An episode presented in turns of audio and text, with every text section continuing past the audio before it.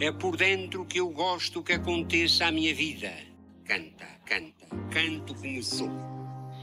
Senhor, sabes quem sou? Canta, canta, canta, canto como sou. Olá a todos, bem-vindos ao meu podcast. É algo que eu há muito tempo tinha vontade de fazer, mas por várias impossibilidades, principalmente a impossibilidade do, do espaço, nunca consegui levar avante esta ideia de poder falar com as pessoas de uma outra forma que não só a cantar. Então o, tempo foi-nos dando ferramentas e a pandemia também deu-nos ferramentas para, quem quis ter ferramentas e, e ajudou-me neste, neste percurso. E agora, chegado aqui, depois de ter feito um disco também na, na, na, na pandemia, uh, cresceu em mim esta vontade de poder partilhar convosco, através da minha voz, desta ferramenta uh, que, eu, que, é o meu, que é a minha ferramenta de trabalho, partilhar convosco um, histórias. Histórias lidas por mim para vocês. E assim nasceu esta vontade de fazer este podcast. Basicamente, o que acontece neste podcast é eu vou ler livros e vou deixar aqui no podcast para quem quiser ouvir, para que possa criar um incentivo e vontade às pessoas que têm menos vontade de ler e que possa ficar o registro também vocal, uh, até para mim próprio, para mais tarde ver como é que fiz nesta altura, é porque a voz também muda isso será um outro podcast, falar sobre a voz. Mas para já, para vocês, vai ficar aqui registado a leitura de um livro. Obviamente que não vou ler o livro todo, vou estar a ler o livro, vou ler só uma parte do livro. E espero que essa parte que seja lida seja suficiente para criar em vocês a vontade de continuarem a ler o mesmo.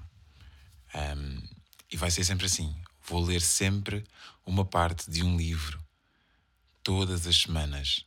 E espero que essa vontade depois uh, nasça em vocês, em vós, uh, essa vontade de, de continuarem a ler o mesmo livro e a saber o final da história. Hoje, por uma curiosidade incrível, o livro que vos trago é um livro simples, mas que é, de, de, é do meu agrado. É do agrado de muitas pessoas que, que estão à minha volta. Eu já fiz o teste e chama-se O Príncipezinho.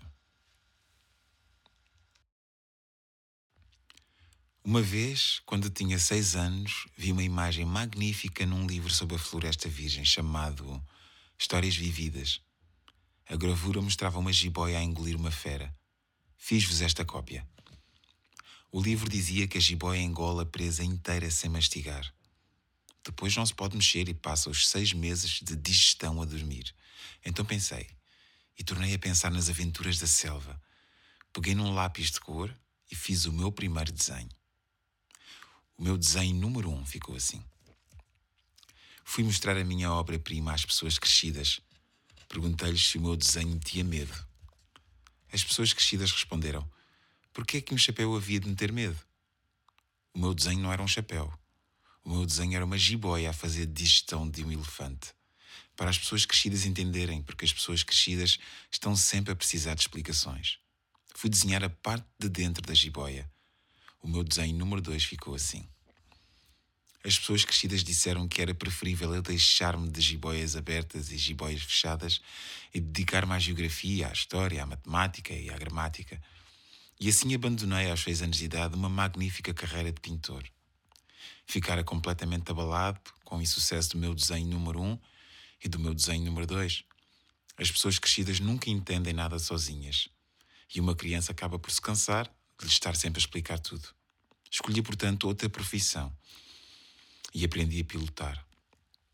Conheci grande parte do mundo de avião e afinal a geografia acabou por me prestar bons serviços. Saber distinguir a China do Arizona, à primeira vista, pode ser bastante útil depois de uma noite a voar sem rumo certo. Com um trabalho deste género, tive, evidentemente, uma data de contactos com uma data de gente importante. Vivi durante anos e anos no mundo de pessoas crescidas. Vi-as bem de perto. Não fiquei com muito melhor opinião delas. Mal encontrava uma com um ar um pouco mais lúcido, fazia-lhe a experiência do meu desenho número um, que nunca deitei fora. Queria verificar se realmente era capaz de entender alguma coisa. Mas ouvia sempre a mesma resposta. É um chapéu. Então não me punha a falar de jiboias, de florestas virgens ou de estrelas. Punha-me ao seu nível. Falava de bridge, de golfe, de política e de gravatas. E a pessoa crescida ficava toda contente por ter conhecido um homem tão sensato. Foi assim que vivi, sempre sozinho, sem ninguém com quem falar. Mas falar a sério, até aos seis anos, quando tive uma avaria em pleno deserto do Saara. Estava com um problema no motor e como eu não levava nem mecânico nem passageiros, preparei-me para tentar consertar sozinho o avião. O caso parecia bastante complicado e, sobretudo, era uma questão de vida ou de morte. A água quase não me chegava para oito dias. À noite, deitei-me na areia e adormeci a mil e uma milhas de terra habitada, mais isolado do que um náufrago agarrado a uma jangada no meio do mar. Imagine-se então a minha surpresa ao ser acordado de madrugada por uma voz tão fininha a pedir: Se faz favor, desenha-me uma ovelha. O quê? Desenha uma ovelha.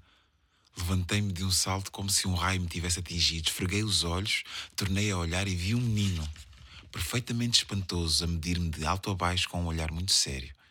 Aqui ao lado tem o melhor retrato que consegui fazer dele, passado algum tempo.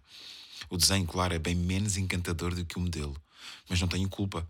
As pessoas crescidas obrigaram-me a desistir aos seis anos da carreira de pintor e eu só sabia desenhar jiboias fechadas e jiboias abertas. Mirei aquela aspiração de olhos completamente arregalados.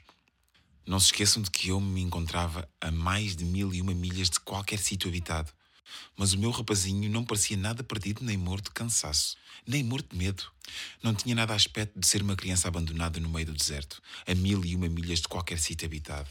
Por fim, quando consegui articular uma palavra, perguntei: Mas o que andas tu a fazer por aqui?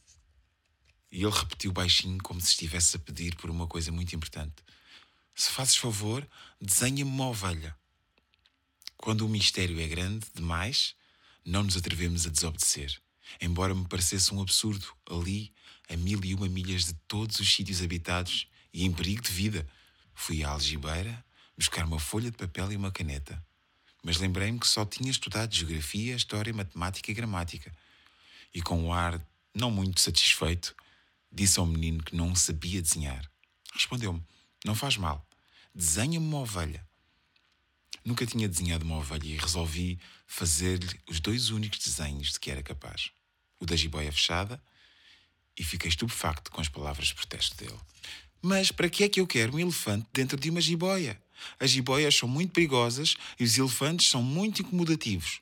O meu sítio é muito pequenino. Preciso é de uma ovelha. Desenha-me uma ovelha. E eu desenhei. Depois de examinar o desenho, com toda a atenção, o menino exclamou: Não, não, esta não, que já está muito doente, faz outra. E eu obedeci. O meu amigo sorriu delicadamente, cheio de indulgência. Vê lá se percebes. Isto não é uma ovelha, é um carneiro, tem cornos. Fiz o desenho outra vez. Mas foi rejeitado como os anteriores. Esta já é velha. Eu quero uma ovelha que viva muito tempo. Então, com a pressa de começar a, des a desmontar o motor e quase a perder a paciência, rabisquei qualquer coisa e atrevi-me a dizer: Isto é a caixa. Dentro dela está a tua ovelha. Inesperadamente, o rosto do meu menino juiz iluminou-se. Era precisamente esta que eu queria. Achas que ela vai precisar de muita erva? Porquê? Porque o meu sítio é muito pequenino. Mas chega, com certeza. Dei-te uma ovelha muito pequenina. Baixou a cabeça para o desenho Tão pequenina como isso também não. Olha. Adormeceu. E foi assim que travei conhecimento com o príncipezinho. E vai até aqui a nossa história desta semana. O livro é O Príncipezinho, de Antoine de Saint-Exupéry. E tem a magnífica tradução, eu estou aqui a folhear, claro, de Joana Moraes Varela. Isto é um livro da Editorial Presença. Obviamente vocês todos já têm um livro destes em vossa casa. Passem aos vossos filhos, passem também às pessoas mais velhas que ainda nunca tenham lido este livro, para entendermos a perspectiva da vida. Até à próxima semana. É por dentro que eu gosto que aconteça a minha vida. Canta, canta, canto como sou. Senhor, sabes quem sou? Canta, canta, canta, canto como sou.